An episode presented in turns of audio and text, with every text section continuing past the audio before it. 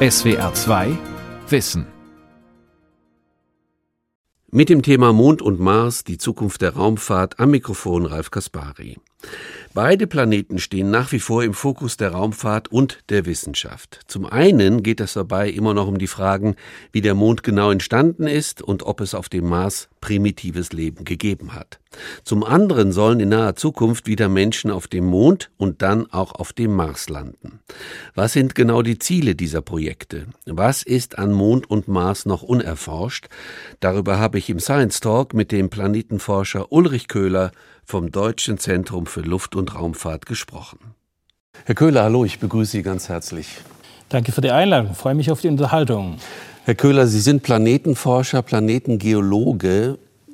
Ich bin was ganz anderes, Germanist und Journalist. Aber wir haben eins gemeinsam. Wir haben beide die Mondlandung äh, im Fernsehen gesehen, 1969. Ich war elf. Darf ich fragen, wie alt Sie waren oder jung? Ich war gerade sechs Jahre alt geworden, aber habe das gerade schon so richtig mitverfolgen können. Also das ist ganz komisch. Bei mir hat sich das eingebrannt ins Gedächtnis. Ich kann mich heute noch erinnern, das war äh, die Übertragung war nachts, ne, nach deutscher Zeit. Ähm, ich war mit meinem Vater, saß ich vor dem Fernseher. Wir waren wirklich gebannt. Es waren ja für damalige Zeiten unendlich lange Reportagen. Also es wurde wirklich detailgenau reportiert. Wie haben Sie das wahrgenommen? Ja, also die Landung war ja am frühen Abend und dann wurde ich ins Bett geschickt und dann wieder nach Mitternacht aufgeweckt, als die dann ausgestiegen sind. Und da saßen dann meine drei Brüder und ich, die alle älter sind als ich, wie so Orgelpfeifen auf dem Sofa. Die Oma war da und die Eltern waren da und irgendwie äh, war ich dann schon ein bisschen müde, aber ich ahnte, jetzt kommt was ganz Epochales. Wenn ich nachts fernsehen darf, dann muss das was ganz Besonderes sein. Und ich wusste ja, was, was passieren würde. Und das mit dem Piep, das hat sich, glaube ich, in mein Gehirn eingebrannt, diese Pieps zwischen den Sprechphasen von den ja, Astronauten. Ja, richtig, genau. Also das ist, klingt immer noch nach, nach 50 Jahren. Ja.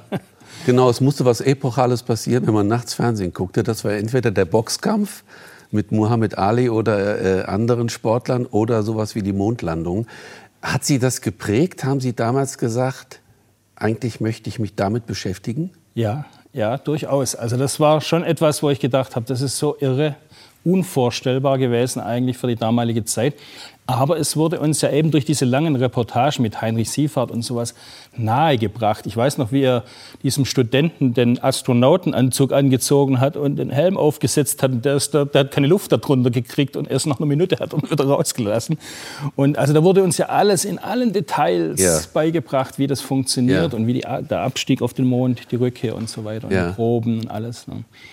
Aber haben Sie damals schon gesagt, Mensch, jetzt werde ich mich, wenn ich mal groß bin und studiert habe, werde ich mich damit beschäftigen, mit dem Mond, mit dem Weltall?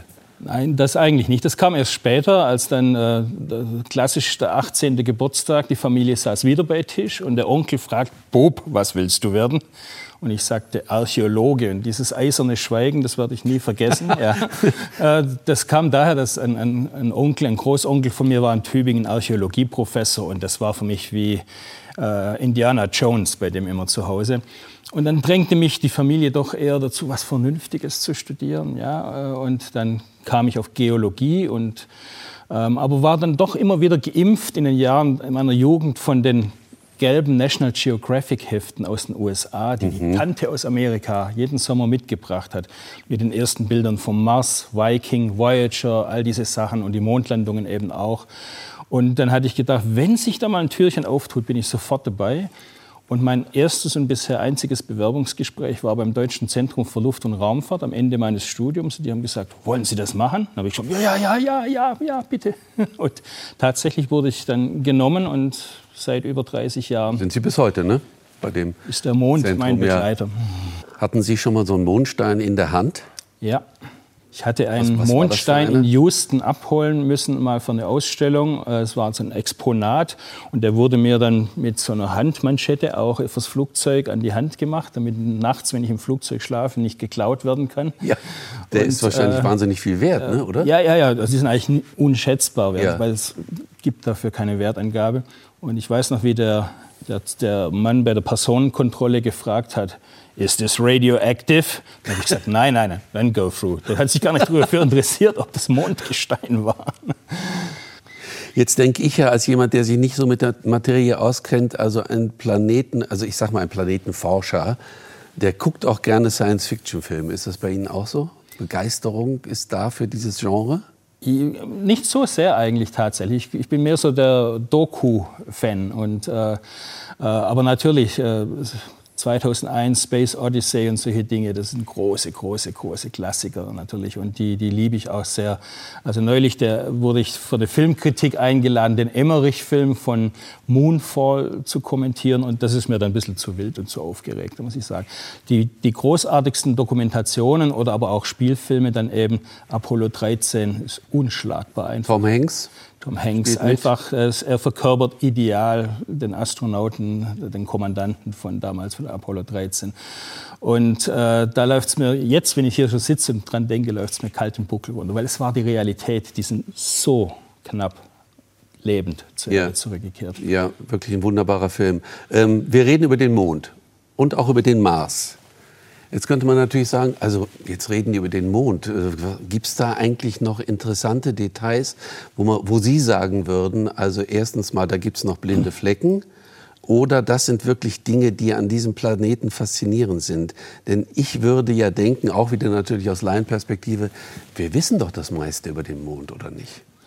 Tatsächlich ist es schon so, dass äh, durch die Mondproben, die untersucht worden sind, 20, 30 Jahre lang, äh, hatte man dazu, daran zu arbeiten, hat sich ein neues Bild der Entstehung des Sonnensystems, wie haben sich diese planetaren Körper gebildet, das kam schon auf, aber es kamen eben auch neue Fragen auf.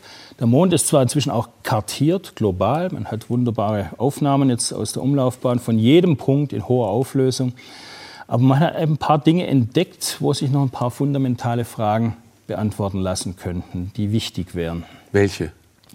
Das eine ist, dass aufkam, dass der Mond eben nicht äh, ganz trocken ist, weil er zu klein wäre, dass er das Wasser an sich binden könnte.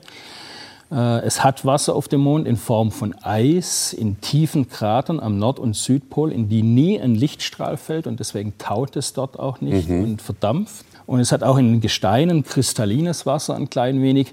Das wäre etwas, was sich auch als Ressource nutzen ließe. Wenn man jetzt zum Mond zurückkehrt, da werden wir sicherlich noch darüber sprechen. Ähm, und das andere ist, dass die Frühgeschichte der Erde, die ist ja im Grunde genommen auf der Erde ausgelöscht, weil die Erde sich dauernd wandelt. Durch Plattentektonik, durch Erosion, durch die Atmosphäre und all ja. diese Dinge. Und der Mond äh, stellt für uns ein wunderbares Zeitfenster in die früheste Zeit des Sonnensystems vor 4,5 Milliarden Jahren dar. Und da hat, hätten wir auf der Rückseite ein wunderbares Phänomen, das wir gern untersuchen würden.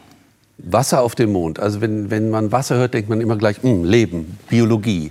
Da tut sich was Organisches. Ist das so? Auf dem Mond nicht, auf dem Mars vielleicht.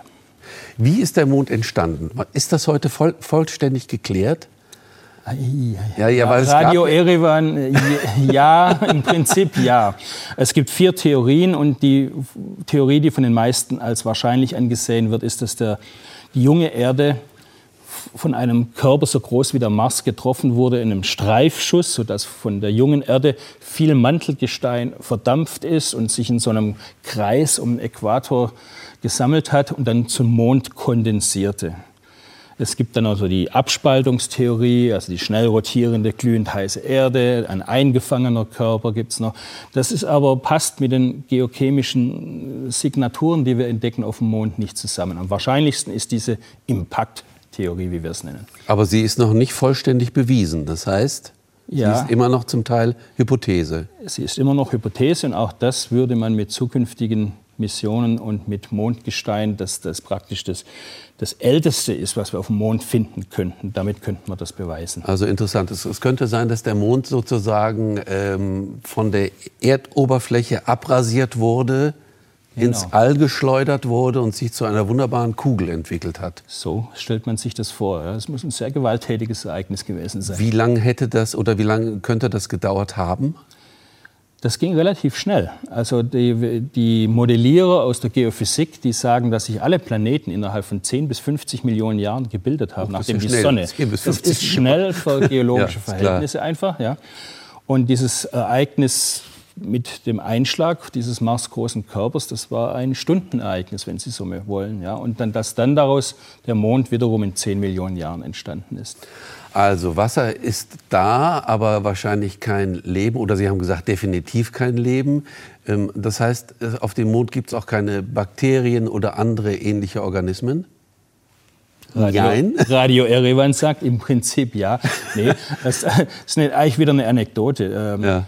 Die NASA hat vor den ersten Mondlandungen äh, unbemannte Sonden auf dem Mond landen lassen, um zu gucken, wie ist die Bodenbeschaffenheit. Und die Astronauten von Apollo 12 sind bei Surveyor 4, so hieß eine dieser Sonden, gelandet und sind dann dorthin marschiert und haben dann ein paar Bleche abgeschraubt und die Kamera mitgenommen, um zur Erde gebracht und haben festgestellt, da waren noch Bakterien von der Erde drauf, die so. mit zum Mond gewandert sind. Ja. Aber ansonsten gibt es nichts. Gab es auf dem Mond vulkanische Tätigkeiten?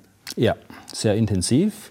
Der Mann im Mond ist das Ergebnis von Vulkanismus auf dem Mond. Das so diese, diese dunklen Flächen, das ist Basalt, das ist also ein sehr häufig vorkommendes Vulkangestein auch auf der Erde. Unsere ganzen Ozeanböden sind aus Basalt, die Eifel, äh, Hawaii, Ätna. Also es ist ein dunkles Gestein, das sehr viel Eisen und Magnesium enthält, Silizium und Aluminium.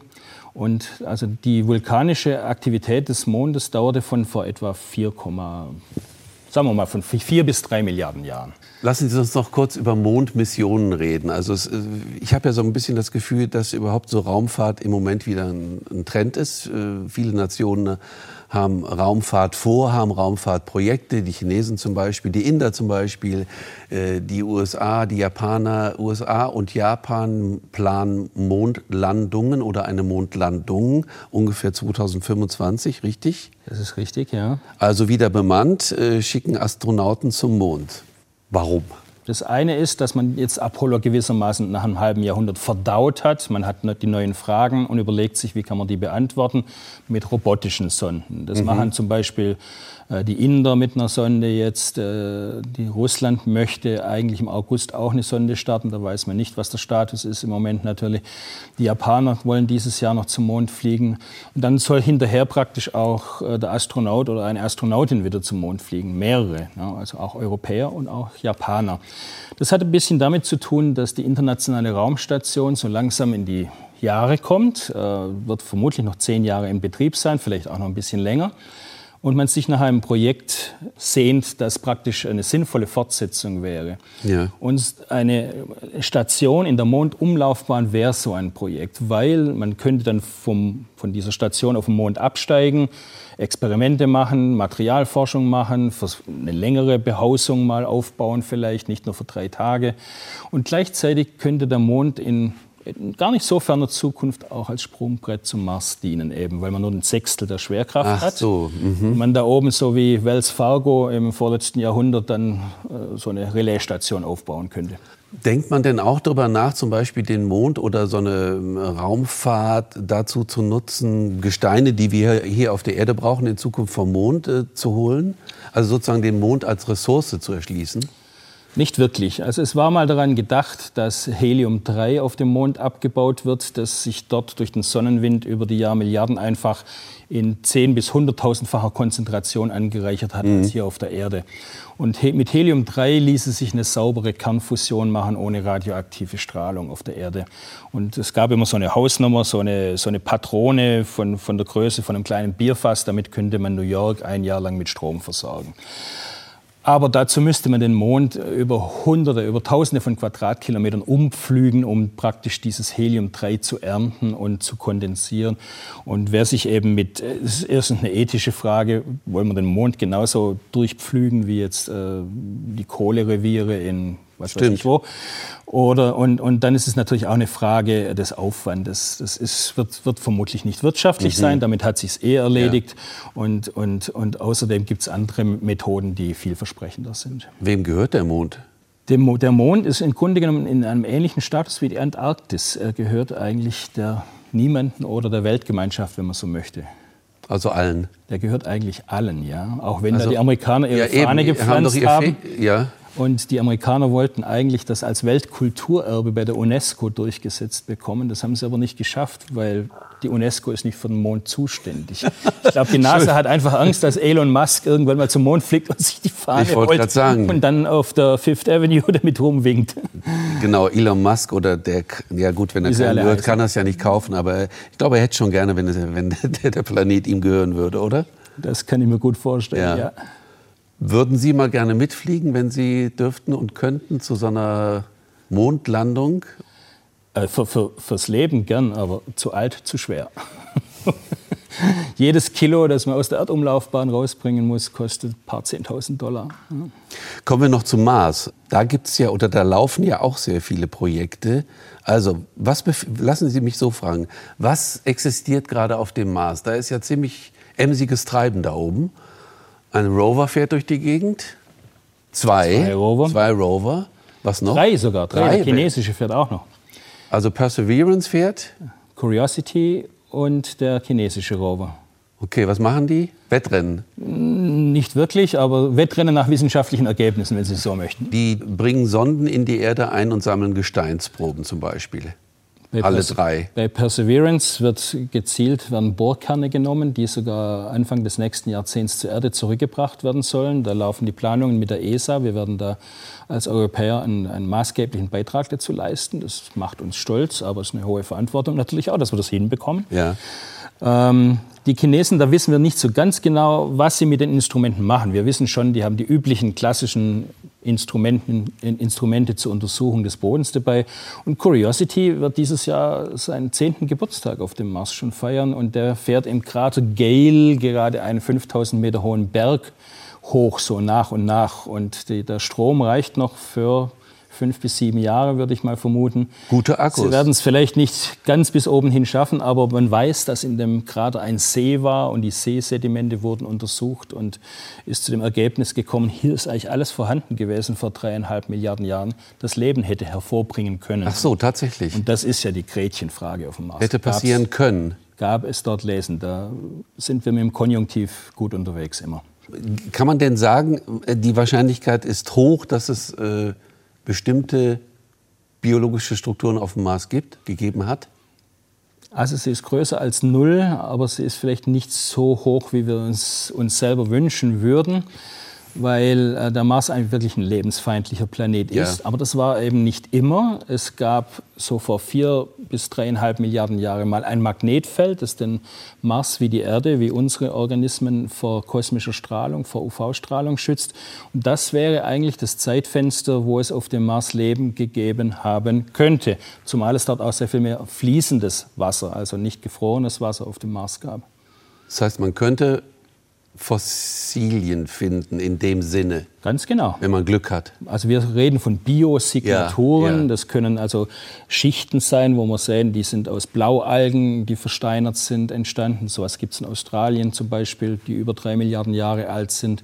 Oder eben äh, komplexe Kohlenwasserstoffmoleküle unter dem Mikroskop entdeckt auf einmal. Nach was wir suchen, ist eigentlich ziemlich klar. Es sollte so ähnlich sein wie das, was am Anfang auch auf der Erde hm. leben war. Aber nichtsdestotrotz, der Mars war doch dann wahrscheinlich auch in seiner Frühphase, das war doch kein Exoplanet, ne? also sagen wir mal ein Planet mit erdähnlichen Bedingungen. Ganz genau. Ne? Das war er ja nie. Oder? Ja, naja, also? Er, er, hatte viel mehr Wasser, aber weil er eben nur ein Drittel der Masse hat wie die Erde, ähm, kann er das mit der Schwerkraft die Atmosphäre nicht so gut an sich binden. Die Atmosphäre wurde immer dünner und der Vulkanismus ließ nach und konnte die Atmosphäre nicht nachfüttern mit Gasen.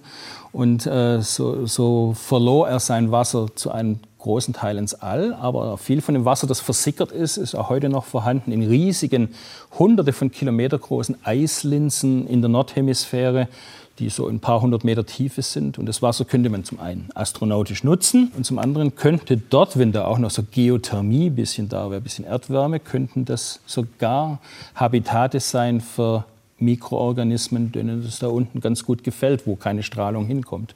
Kann man den Mars irgendwie für uns nutzen, wirtschaftlich? Nein. Überhaupt nicht. Nein, die Kosten für die Raumfahrt sind einfach immer sind zu hoch. Was, was ich interessant finde, was Sie gerade gesagt haben, also die Chinesen machen da ihr Ding die Amerikaner, ja, redet man sich dann nicht untereinander ab? Also wenn drei verschiedene Nationen da äh, ihre Rover fahren lassen? Also es gibt äh, eine internationale Mars Exploration Coordination Group, die dann also praktisch sagt, uns fehlen zum Beispiel noch Messungen, äh, die zeigen, wie das, wie das Magnetfeld auf dem Mars wirklich war, ob man das messen kann in den Gesteinen, die wir aus der Umlaufbahn kartieren, oder bessere spektrale Messungen im Infrarot, die auf bestimmte Minerale hinweisen. Das wird schon koordiniert, auch für die Rover mhm. auf der Oberfläche, sodass also jetzt beispielsweise der Perseverance Rover, der nimmt Proben, die zur Erde geschickt werden sollen.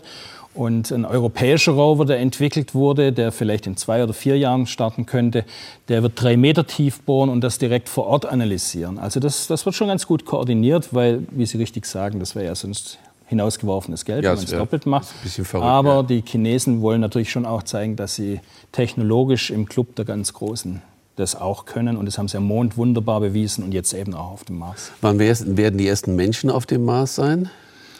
Ja, mein persönliches Gefühl sagt mir, dass es noch nicht in diesem Jahrzehnt sein wird, vielleicht in den 30er Jahren, vielleicht aber erst in den 40er Jahren. Es ist zum einen eine sehr kostspielige Geschichte, wie wir ja schon von Apollo wissen damals. Es waren dreistellige Milliardenbeträge, die nach heutiger Rechnung enorme Summen wären. Aber es könnte sich natürlich auch wieder sowas entwickeln, wenn die Chinesen sagen, wir wollen 2033 auf dem Mars landen, dass sich dann eine andere Nation bemüßigt fühlt, da vorher zu landen. Könnte ich mir schon vorstellen.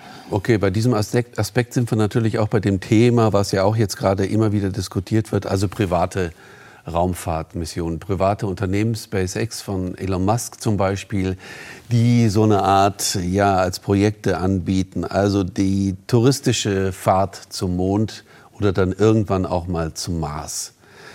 Wie bewerten Sie das? Also ich finde es ja, es ist eine Sache für Millionäre, für Milliardäre. Kein anderer wird sich das leisten können.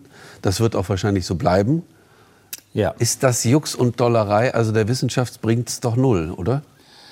Naja, es bringt der Wissenschaft insofern ein klein wenig was, äh, weil man lernt mit jedem Raumflug. Das heißt, äh, die NASA kann sich dann abgucken, ist es gut gegangen, können wir SpaceX beauftragen, unsere Wissenschaftsastronauten mhm. mit SpaceX zum Mars zu schicken.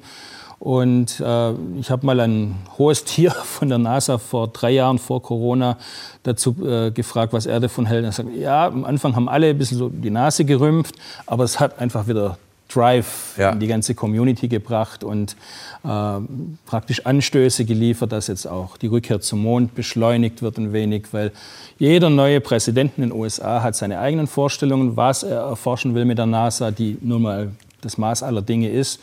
Und da hat ein bisschen die Langfristigkeit gefehlt vielleicht und die scheint jetzt aber da zu sein. Ja, wie sieht denn die Zukunft aus? Meinen Sie, es gibt dann ähm, sinnvolle Koordination oder Kooperation zwischen NASA und privaten Raumfahrtunternehmen, dass die Hand in Hand arbeiten? Ja, der deutsche Astronaut Uli Walter hat mal im Spiegel geschrieben, notieren Sie sich, glaube ich, den 2. August 2043, da werden die ersten Menschen auf Ja, warum eigentlich? Warum ist das so schwierig? Also äh, jenseits der Kosten, warum ist das so, ein, so eine Herausforderung, den Mars zu besuchen? Es ist eben eine andere Hausnummer als der Mond, der 400.000 Kilometer weg ist, sondern die Marsbahn ist 50, 60 Millionen Kilometer von der Erdbahn entfernt. Und dann kann man nur alle zwei Jahre starten und fliegt dann sechs Monate zum Mars hin. In den sechs Monaten ist natürlich unsere Erde auf der anderen Seite der Sonne und der Mars nur ein Viertel des Weges. Und äh, das heißt, ich muss warten, bis die Erde den Mars von hinten wieder einholt, damit die Astronauten zur Erde zurückkehren können. Nochmal sechs Monate, also sechs plus zwölf plus sechs macht 24 Monate. Und da haben Sie natürlich ganz viele weiche Faktoren, die sehr schwierig sind, die wir noch nie bewältigt haben. Ganz weit weg von der Erde. Auf der Raumstation kann ich, wenn Feuer ausbricht, sofort in die Kapsel und runter. Das kann ich nach fünf Tagen auf dem Weg zum Mars schon fast vergessen. Wie utopisch oder wie sinnvoll ist aus Ihrer Sicht, also es gibt ja ganz viele Szenen aus Science-Fiction-Filmen, Besiedlung dieser Planeten. Ja, also dass äh, ein Teil der Erdbevölkerung Bevölkerung sozusagen ausgelagert wird. Sie verlässt die Erde, siedelt sich dort oben an mit äh, utopischen Habitaten. Kartoffelanbau, Gemüseanbau, was weiß ich, was dann getan wird. Was halten Sie von solchen Ideen? Also ich halte persönlich sehr wenig davon es ist extrem unrealistisch. Also was man sich vorstellen kann, ist, dass kleine Marskolonien von Dutzenden, vielleicht Hunderten von Menschen eine Zeit lang dort sind, vielleicht auch dort ihr Leben, ihren Lebensabend verbringen. Aber der Mars wird nie der Ersatzplanet für die Erde werden können. Das kann einfach nie sein. Er, er wird nie so urbar gemacht werden können wie die Erde. Er hat die gleiche Fläche wie alle Kontinente der Erde zusammen. Und da müssten dann zehn, sechs Milliarden Menschen mhm. hinfliegen. Oder wir sagen, es ist nur eine Milliarde. Mhm. Und dann haben wir ganz schnell eine ethische Diskussion weiß oder schwarz, Männlein, Weiblein, Nord, Süd und so weiter. Und diese Diskussion hält die Gesellschaft nicht aus. Sie haben eben gesagt, der Mond ist vollständig kartiert. Das heißt, ich könnte da jeden Punkt erreichen und jeder Punkt ist irgendwie auf einer Karte verzeichnet? Genau. Jeder? Jeder. Jeder Krater, jedes kleine Hügelchen? Ja. Ist das beim Mars auch so? Ja, würde ich schon so sagen. Also die, die Erdbeobachter werfen uns Planetenforschern manchmal so im Scherz vor, äh, der Mars ist ja besser kartiert als die Erde, weil die Ozeanböden in dieser Präzision alle nicht so gut kartiert sind. Die Kontinente schon, aber die Ozeanböden auf der Erde eben nicht. Und beim Mars ist ja alles ohne Ozean und wir haben alles in Auflösungen von wenigen Metern, 10 Meter global, 20 Meter global und das sind 3D, das ist mit einer deutschen Kamera von uns, vom DLR gemacht auch äh, ist jetzt eigentlich 99, kartiert auf dem Mars. Das ist schon eine super Zahl. Was für ein Mythos über den Mond nervt Sie am meisten? Ist das die Verschwörungstheorie, dass es die Mondlandung nie gegeben hat in Realität, sondern sie wurde aufgenommen in einem netten Fernsehstudio? Die äh, Schlafstörungstheorie bei Vollmond nervt. Ach so, die Schlafstörung. Ist durch nichts nachgewiesen. Also, dass man, wenn Vollmond ist, einfach nicht schlafen kann. Genau. Sie haben in einer anderen Sendung einen Schlafforscher hier gehabt und der hat mir das genau nochmal bestätigt. Ja. Aber das mit dem mit dem mit, der, mit dem mit dem Fake der Mondlandung. Mit dem Fakeland ist es auch sehr nervig, aber da hat Charlie Duke, der Mondfernpilot von Apollo 16, uns äh, in, in Speyer bei, äh, beim Jubiläum 2019 gesagt, wenn wir es faken wollten, dann machen wir es doch nur einmal und nicht sechsmal. ja. Was sind die nächsten Herausforderungen für Ihre Forschung, für Sie, für Ihre Arbeit? Ich denke, dass die Frage, ob es Leben auf einem anderen Himmelskörper als der Erde gibt im Sonnensystem und darüber hinaus, die Frage zu beantworten, die große, eine der großen astronomischen Fragen des Jahrhunderts ist. Und ich würde mich freuen, wenn ich das noch zu Lebzeiten beantwortet bekommen würde, ob es auf dem Mars mal was gab oder an den Monden von Jupiter und Saturn, ob es da Lebewesen gibt oder gab. Ja, aber Herr Köhler, mit, mit dem äh, außerirdischen Leben, da kommt doch nichts. Es passiert, es passiert ja nichts.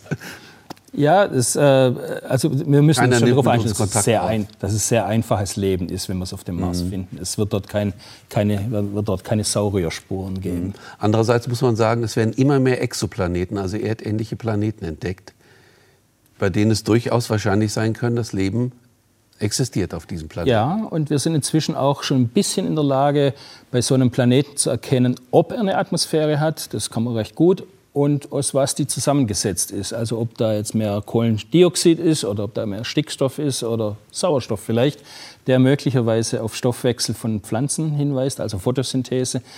Und ich denke, die, da werden die Fortschritte rasend sein. Wir bauen gerade ein Weltraumteleskop in Europa, wo wir vom DLR die Führung übernommen haben, das 2026 starten soll und mit 26 Kameras in die Milchstraße verschiedene Segmente abtasten soll und nach einer zweiten Erde suchen wird.